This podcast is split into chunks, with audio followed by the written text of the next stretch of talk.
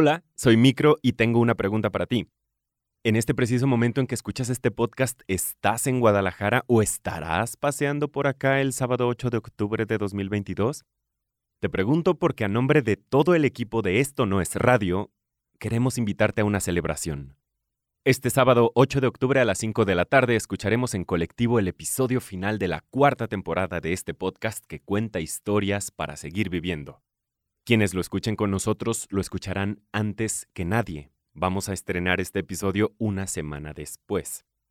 Así que aquí te esperamos, habrá invitados especiales y una historia que nos hace preguntarnos a todas, todos y todes, ¿qué te hace pararte? Boletos e información en nuestro Instagram arroba esto no es radio MX. Esto no es radio. O sea, que veo los ingenieros que ya andan marcando hasta la pared de mi casa, donde ya vienen y yo le digo, oiga, hoy salgo y les pregunto, oiga, ¿qué pasa? ¿Qué van a hacer aquí? ¿Por qué están marcando? Dijo, este es un gasoducto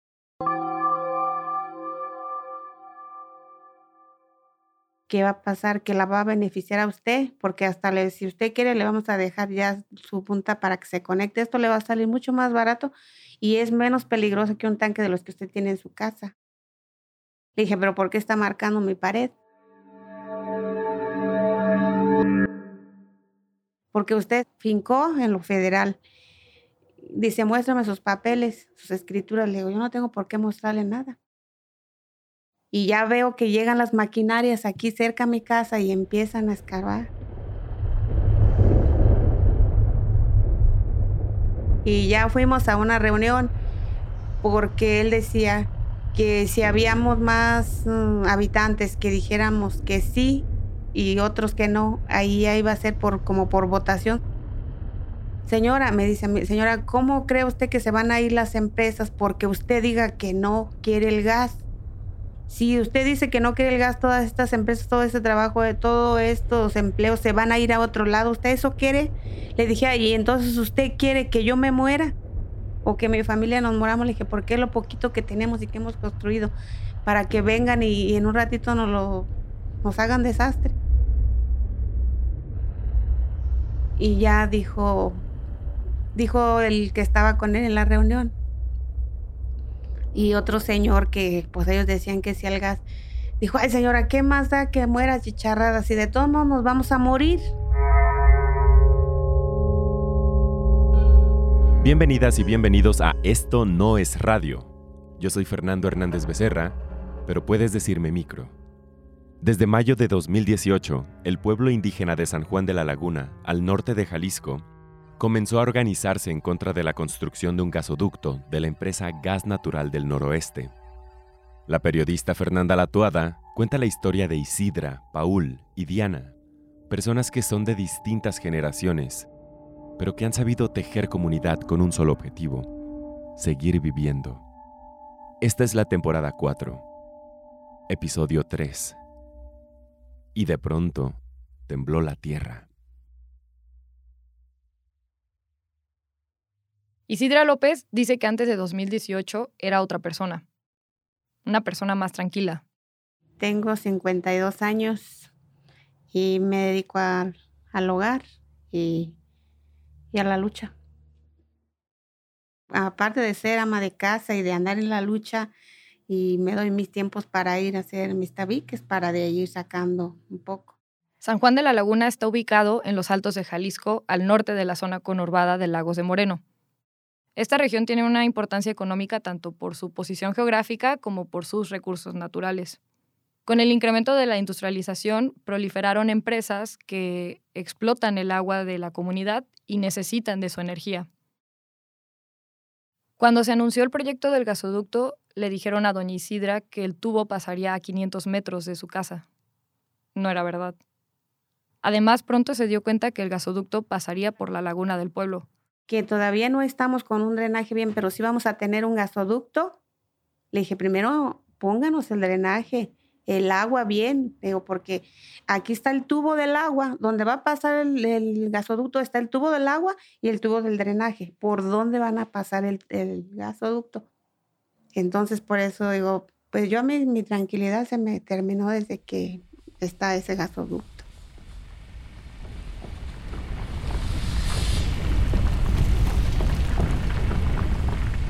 Y pues era una vibración fuerte, un ruido fuerte, fuertísimo y hasta estaba uno acostado y todo se escuchaba que vibraba, o sea, hasta las cosas que había en la cama, estaba uno acostado y se escuchaba el ruido así. Yo decía, no, pues estos hasta, ya el taladro no va por allá, yo creo que ya viene hasta por abajo de mis cuartitos aquí. Yo creo que ya pues, nos van hasta agujerar la casa porque se escuchaba y se sentía que vibraba. Entonces, pues yo ya, pues ya no dormía. De hecho, yo decía, no, pues ¿qué voy a hacer? ¿A dónde? Y ya me dijo un vecino de los que andaba con el ingeniero, dijo, quítese de problemas, yo le doy 50 mil pesos y ya usted se va a vivir a otro lado. Le dije, pero yo con que 50 mil pesos, ¿qué voy a hacer? No voy a hacer ni una escritura.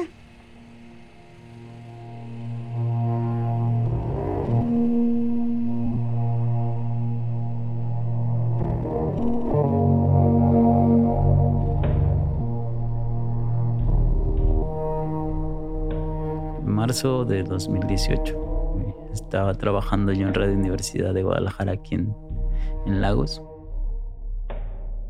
Mi nombre es Paul Martínez, tengo 39 años y de oficio soy carpintero. De profesión soy humanista con una orientación en literatura. Paul es originario de Lagos de Moreno, del pueblo indígena de San Juan Bautista de la Laguna, de uno de los barrios que se llama Ladera Chica. En marzo de 2018, Paul recibió el reporte de unas personas que estaban denunciando la instalación de una tubería de gas. Paul le dio seguimiento al tema hasta que en el 2019 se dio cuenta de que debía tomar una decisión. Escoger entre su profesión y el activismo. Como que cuando dije, si voy, no sé, no voy a poder hacerme el sordo, ¿no? Después fue como una cuestión de, decidir, ¿no? Y no, ya una vez que abres la puertita de la conciencia, pues ya ahí vas, van entrando más, más cosas, ¿no? Tomar la decisión era una cuestión ética para Paul. Es que si estoy reporteando, no puedo como participar tan abiertamente, ¿no? Porque pues, al final voy a hacer la nota y el, y el que hace la nota, ¿no?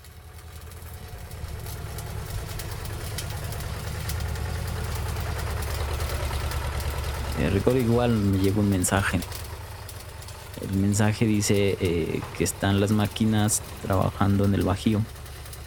Es mayo de 2019 y Paul lleva en su mochila su cámara y unas copias de los acuerdos a los que habían llegado con el Ayuntamiento de Lagos de Moreno. El ayuntamiento se había comprometido a detener la obra hasta que se llegara a un nuevo acuerdo.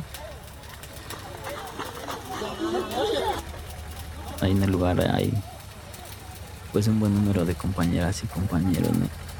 Están Hugo, Benjamín, Marta, la hermana de Paul, una compañera de Paul llamada Luisa y gente del Bajío. Pero también está la policía. Hay policías estatales ya alrededor, situados alrededor. Hay policía municipal también. Y hay unos este, de la policía vial del estado que están ahí, ¿no? Hay cerca de 80 manifestantes. Algunos están parados sobre los tubos del gasoducto para evitar que los solden. Otros más detienen las máquinas para evitar que sigan excavando. La policía empieza a hablar con ellos. Intenta disuadirlos. Quieren que se quiten. Un oficial habla con Paul. Yo le muestro el documento, le digo que pues que es un acuerdo al que se llegó en una reunión como el día 6, o sea, no tenemos ni una semana con el ayuntamiento y que pues que los detengan, ¿no? Pues nos dicen que no, me dicen que no, no pueden hacer nada, ¿no? De un lado hay personas del pueblo contratadas por Gas Natural del Noroeste. Estas personas protegen las máquinas y evitan que se acerquen los manifestantes. Del otro lado, Paul y sus compañeros. Pasan los minutos y un policía se vuelve a acercar a Paul y le dice, más o menos sus palabras son las siguientes, ¿no? Y que retire a, la gente, ¿no? Porque ya le avisaron que viene el ejército, que el ejército pues va a llegar y no va a preguntar.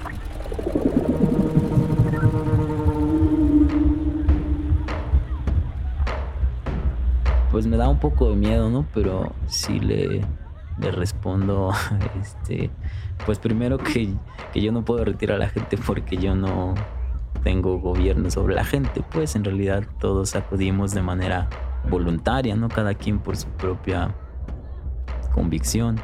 Ya es mediodía y Paul se acerca después a la zona donde está Hugo, su compañero. Lo están rodeando los policías.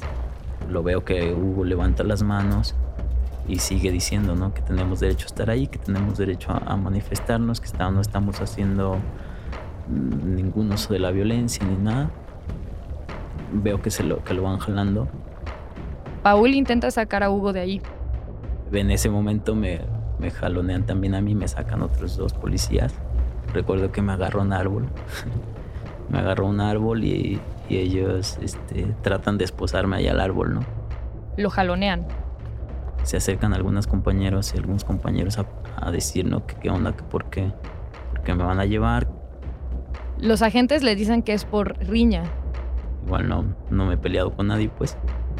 De todos modos, lo suben a la patrulla junto a Hugo. Durante muchas horas, nadie sabrá su paradero.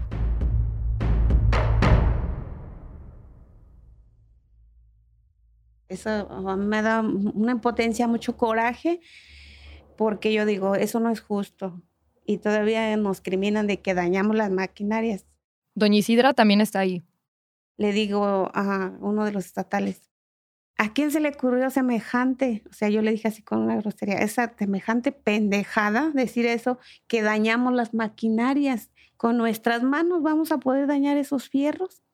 Cuando se los llevan a ellos, otro de nuestros compañeros trata de, pasar la valla, lo agarran, lo golpean, lo patean, lo hicieron hasta que comiera tierra. La gente afuera pues empieza a exaltarse un poco más, ¿no? Por esto que acaba de pasar eh, pues ya escuchan que, que Hugo está diciendo como hacia dónde nos están llevando y nos piden nuestros teléfonos ya. Pues se los damos, ¿no? Al final estamos en sus manos en ese momento. Recuerdo que también fue como otro momento muy, pues como de sentirte vulnerable, ¿no? En ese sentido, porque pues te quedas incomunicado, ¿no?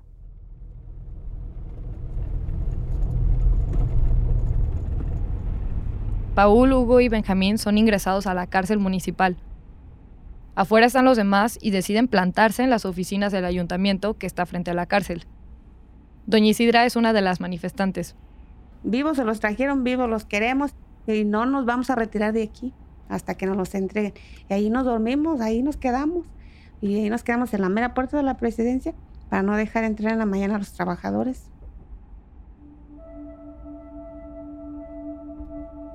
pues dentro de, todo el drama hay como algunas partes luminosas, ¿no? Porque en la mañana cuando despertamos escuchamos música, ¿no?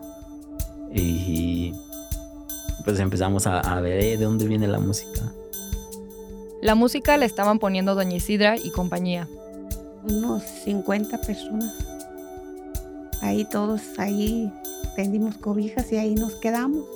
Yo me regresé y nos quedamos. Y otro día en la mañana nos los entregaron. Pero hasta que no los entregaron, hicimos pancartas.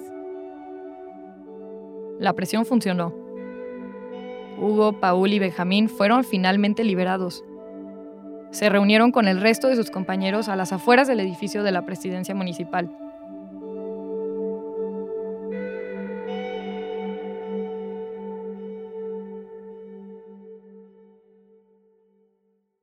Después de la protesta, las obras no pararon. La determinación de gas natural del noroeste quedó clara desde el estudio de impacto ambiental que no respetaron. La primera de ellas es que el manifiesto de impacto ambiental tiene una ruta o, muestra una ruta que no corresponde en absoluto con la instalación, pues es un proyecto que atraviesa la laguna que está en el pueblo, atraviesa las calles del pueblo, Intentaron atravesar incluso los patios de algunas casas. Gas Natural del Noroeste continuó la obra incluso después de que la comunidad de San Juan de la Laguna interpusiera un amparo. Y no pararon después de una recomendación de la Comisión Estatal de Derechos Humanos de Jalisco. Esta instancia, el 16 de agosto de 2020, emitió una recomendación dirigida a los gobiernos estatales y municipales. El documento es de 224 páginas. En resumen, reconoce que fueron incumplidos los requisitos necesarios para otorgarle permisos y licencias de la construcción del gasoducto a la empresa Gas Natural del Noroeste. Además, la comisión documentó que las reuniones que las autoridades municipales llevaron a cabo con integrantes del pueblo estuvieron viciadas. Estas reuniones no fueron previas al inicio de la obra, ni fueron de consulta, sino persuasivas. En ellas se manejó información sesgada y engañosa, especialmente sobre las consecuencias o implicaciones en la seguridad de los habitantes.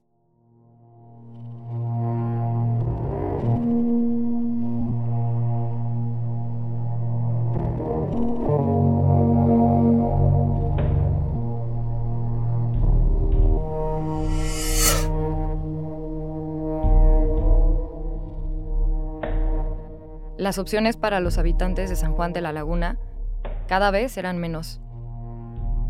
Pues no nos hacían caso pues nadie de las autoridades, ahora sí del municipio, nadie. Ahora sí, como dijo el dicho, nos daban a tole con el dedo, sí, ahí vamos, vamos a detenerlos. Y nunca llegaban. Entonces día dijimos, bueno, ¿cómo le vamos a hacer si no nos hacen caso? Pues dijimos, no, a detener el tráfico para ver si así nos hacen caso. No es cualquier calle. Se trata de una carretera federal por la que transitan vehículos de carga pesada. Es la carretera federal 80 que conecta con las capitales de otros estados como Aguascalientes, San Luis Potosí y Guanajuato. Nos atravesamos y, y pues aquí ya la carretera, cerquita de la carretera, porque atravesadas a la carretera de lado a lado, agarrados de la mano todos firmes, de que nadie se va para allá ni nadie acá, aquí firmes, dándonos fuerza unos a los otros. Yo me acuerdo que yo quedé a media, a mera media de la cartera y decían, es que ahí vienen los trailers bien fuertes. No, no, no van a pasar. Y ya no dejamos pasar una maquinaria que estaba dando vuelta a la carretera y ahí paradas todas así. Duramos como tres horas. Éramos seis, ocho personas y paramos el tráfico un policía federal se acercó a los manifestantes. A ver, ¿por qué están haciendo eso? No, pues por esto y esto y esto. Entonces ya le explicamos y todo ya. Y ya llegaron los policías estatales y todo. Es que no pueden estar haciendo eso, nos las vamos a llevar a la cárcel. Y yo le dije, pues ni modo, vámonos. Pero también se llevan al ingeniero con todos sus trabajadores. Y andaba un muchachito con el ingeniero. Era un sicario. Que yo conozco que es de aquí. Y amenazándonos con un arma. Yo nunca le tuve miedo. Yo le dije, mira, si viniste para asustarnos y si traes una pistola, úsala. Yo cuando agarro la escoba voy a barrer y cuando agarro la lavadora voy a lavar. Si la traes nomás ahí para andar faceteando y asustarnos, pues yo a mí no me asustas. A mí, a mi persona, no me asustas. Ay, doña dijo, pero es que usted también, pues es que si va a pasar el gas, deje lo que pase, pues ¿qué, qué le perjudica? Le dije, pues está en mi casa. Está al lado de mi casa, a 10 metros de mi casa, imagínate. Tú estás mal de tu cabeza, tú ni sabes ni lo que quieres.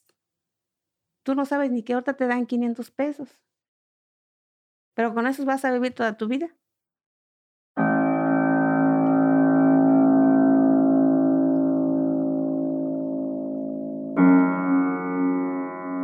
Ese día, mm, en la noche, con lo que nos, nos nos marcan, este, el señor Isidra y nos dice ¿no? que, que ya van llegando, o sea que van a empezar a trabajar ahí cerca de su casa.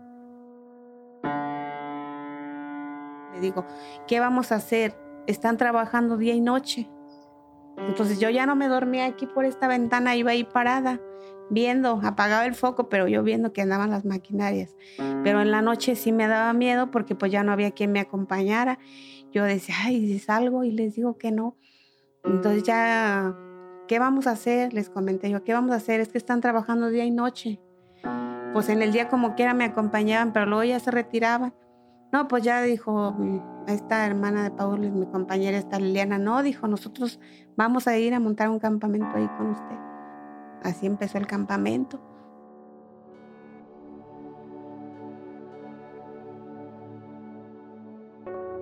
Entre la casa de Doña Isidra y una carretera federal se instaló el campamento Raíz de Fuerza.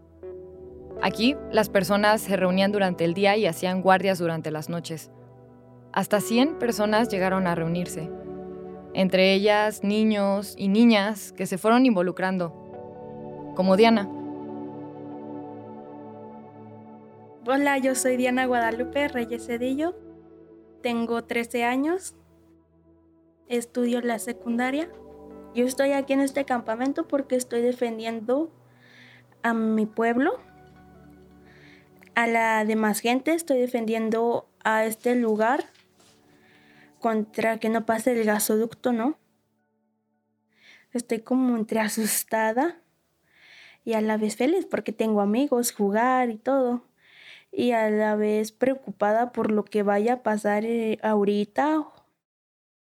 Yo quise estar ahí porque pues mm, antes yo era tímida y yo quería que se me quitara lo tímido. También decidí por estar a, apoyar a, la, a mis compañeros para apoyarlos en lo que se necesitaba, a la gente mayor, también en lo que, ah, ve por esto, ve por lo Diana recuerda que las noches de acampar no siempre eran cómodas y la presencia de la policía la hacía sentir miedo. Ah, pues era muy feo, no te lo recomiendo. Hace mucho frío, eh, yo veía a los niños en las carretillas, en las casitas de campaña, también en las banquetas arriba de las camionetas, en los carros, ahí acostados en la lumbre y todo eso. Era muy feo porque pues los policías estaban, estaban rodeados de todos los policías. Eh, teníamos miedo de que algún día nos vinieran a hacer algo, ¿no? Mm, como a golpear o algo así. Incluso la policía intentó moverlos del campamento en repetidas ocasiones. Aquí Paul de nuevo como dos, tres días después de que se instaló el campamento, llegó la policía. Llegaron como 12 patrullas así con todos sus, elementos, pues. E intentaron desalojar a, las compañeras y los compañeros, ¿no? Y recuerdo que no pudieron, ¿no? Porque las compañeras y los compas pues se pusieron pues muy, muy fuertes, ¿no? Así como no nos vamos a quitar, nos vamos a quitar y pues nada, ¿no? Entonces, pues también ese mismo, como compartir el riesgo de alguna manera, como decir, bueno, pues vamos todos juntos. Sin embargo, un día sucedió algo inesperado. La tierra tiembla y Diana cree ver cómo un pedacito de la tierra se abre. Las mujeres rezan, algunos niños lloran. Hay policías. Estaba con mi mamá, mi abuelita y una de mis tías y con mis compañeros de aquí del campamento y ya nos empezamos a decir que es que se va a abrir la tierra y que no sé qué. Yo también me asusté porque había gente más grande que yo. Eh, ¿Cómo le íbamos a para quitar a esa gente de ahí? Si se llegaría a partir la tierra. Y se llevó todo el día, toda la noche, escarbando y todo eso. Y así fue como el gasoducto terminó instalándose en la tierra del pueblo indígena de San Juan de la Laguna.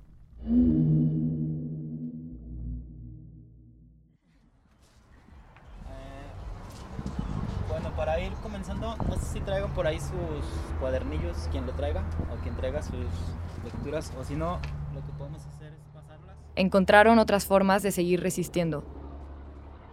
Desde diciembre del 2021, en el campamento, cada jueves se lleva a cabo un taller de escritura coordinado por Paul y Carmen. Hoy vamos a girar el taller en torno a una palabra muy curiosa que se llama utopía. Utopía, ¿alguien había escuchado esta palabra? Carmen Guzmán es una de las mujeres que forma parte de la resistencia. Ella da acompañamiento psicosocial a otras mujeres del campamento. Estamos aquí en el campamento, todas y todos están sentados en media luna. La mayoría de las participantes son mujeres, eh, todas o casi todas tienen niñas, niños, son amas de casa. Y algunos compañeros justo vienen de su jornada laboral, ¿no? Entonces pues vienen aquí a la escuela, ahorita están escribiendo, eh, ellas y ellos sentados, reflexionando sobre sus preguntas y en el centro tenemos a las niñas eh, dibujando. Se está haciendo tarde. Hace frío y afuera de la carpa está una fogata donde se calienta café de olla. Los asistentes tardan en participar activamente, pero conforme avanza la sesión comienzan a dialogar sobre su futuro. ¿Cómo lo imaginamos? Bueno, yo me imagino ser un pueblo libre, autónomo y que ya seamos reconocidos este, legalmente como pueblo originario. Ella es Marbella. Es ingeniera bioquímica. Está estudiando un doctorado en ciencia y tecnología y hace un monitoreo de la contaminación del agua de la laguna. Eh, también un pueblo donde el crecimiento nosotros lo vayamos marcando, como lo decía la compañera, que no seamos esclavos, que el progreso lo vayamos marcando nosotros mismos a, nuestra a nuestra propia pauta. Después de Marbella, Hugo alza la mano. Que nosotros seamos los que administremos nuestra economía. Y no sé, de repente yo sueno como que muy negativo en eso, o sea, ¿qué imaginamos que puede pasar? ¿Se acuerdan de Hugo? Él fue detenido junto a Paul y Benjamín cuando se opusieron a que pasaran las máquinas en mayo de 2019. Hugo se acaba de graduar de la licenciatura de Derecho y tiene tres hijos pequeños. Pues ahora sí que, bueno, no sé, sonaré muy, vuelvo a repetir, muy negativo en esto. O sea, cosas que pueden pasar. Ya, le, ya les han pasado a muchos compañeros de diferentes luchas a nivel nacional. Suena muy tonto decir esta parte, pero han hasta perdido su, la vida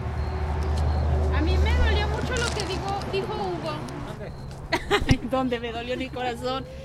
Que sienta él que algo que tenemos previsto sea que nos puedan quitar nuestra vida. Entonces yo les digo que cancelado, eso no va a pasar. No, no sé cómo decirle, pero quiero yo decir algo. De que nosotros transmitimos alegría. Que, que está todo bien y vamos a estar bien. Que estamos todos en este barco. Y si este barco se hunde, nos hundimos todos. Pero si este barco se salva, nos salvamos todo. Este barco es nuestro pueblo y lo vamos a salvar. Para mí la escritura es un medio de expresión de tu ser, ¿no? De tu sentir, de tu pensar. Yo siempre me imagino que escribir es como bajar las cosas que están ahí e irlas eh, fijando, ¿no? Yo al final soy eh, creyente de que, por ejemplo, la palabra es muy fuerte, ¿no? O sea, sí, y usarla, pues, y saber usarla es algo que te va a permitir a ti, pues, no solo defender, sino también hasta crear, ¿no? Como las realidades que tú quieres. Entonces también es importante como no solamente que se haga memoria, ¿no? Sino quién la haga en ese sentido, pues es importante que nosotras y nosotros podamos contar nuestra historia. Nosotros seguimos luchando, pero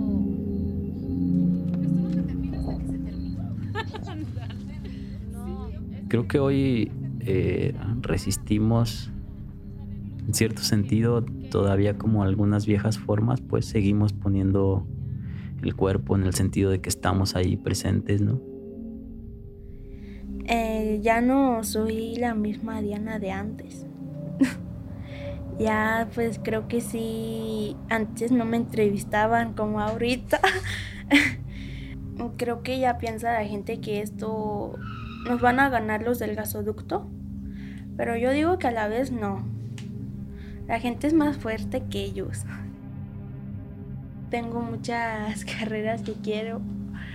Eh, astronauta, médico forense, maestra.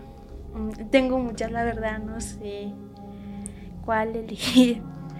Pero creo que me llama más la de astronauta. No sé, creo que van a la luna, ¿no? Algo así. Quiero ir para flotar. eh, y sí, quiero. Yo quiero hacer algo así.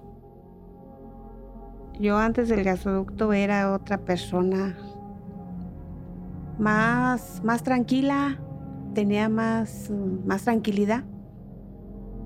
Doña Isidra luego se topó con el sicario que la había amenazado con una pistola. El otro día me dice, ¿qué, doña? ¿Ya ganaron en el gas? Le dije, no, no hemos ganado, pero tampoco hemos perdido. No, dice, pues lo bueno que usted no tiene miedo, ¿verdad? Le dije, si lo dices porque a ti no te tuve miedo, no te tengo miedo ni a ti ni a nadie. Le dije, ustedes los matan por nada, por deber 100 pesos. Si yo pierdo la vida defendiendo a mi familia, yo imagino que la vale, ¿no? Y ya se queda así pensando. No, pues entonces échale ganas. Le dije, pues es lo que estoy haciendo. Le estoy echando muchas ganas. Siempre, aunque yo diga que estoy cansada, yo digo, no, yo tengo que seguir luchando ganemos o perdamos, pero yo digo, yo sigo. Sea por bien o sea por mal, pero ahí tengo que estar.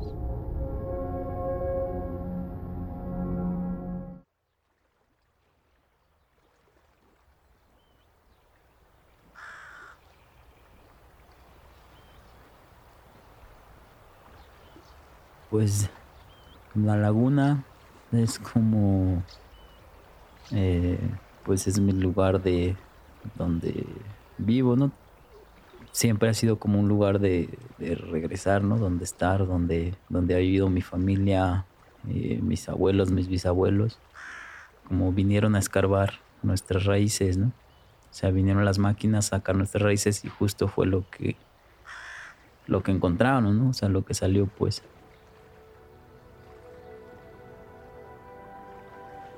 pues creo que ya somos más, más conscientes de nuestra fuerza como organización, pues. Yo ya no escribo poemas, ¿no? Yo escribo oficios. Ahora ese es mi uso del lenguaje, ¿no? Toda se, transforma al momento de entrar en esta cuestión de, defender un, territorio, defender un, un recurso natural. Tu vida se va a transformar creo que nadie merece tener que estar eh, defendiendo su territorio. O sea, todos merecen vivir en su territorio y, estar habitando, ¿no? Viviendo, ¿no? No defendiéndose, ¿no?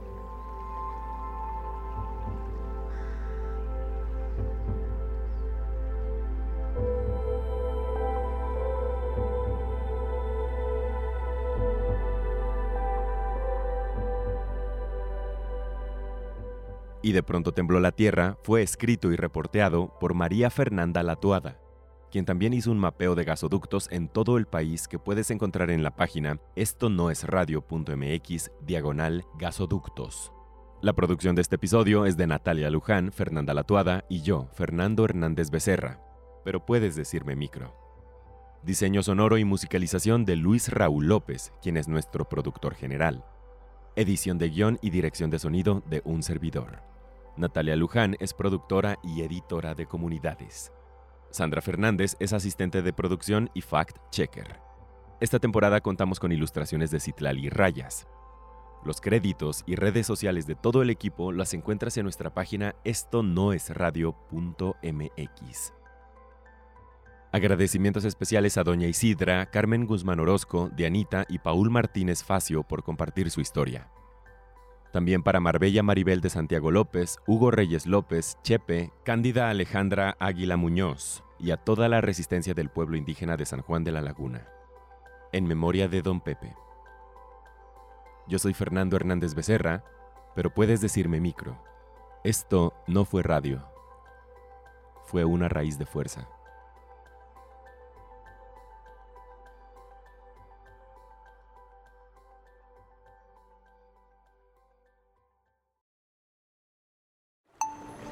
Esto no es radio.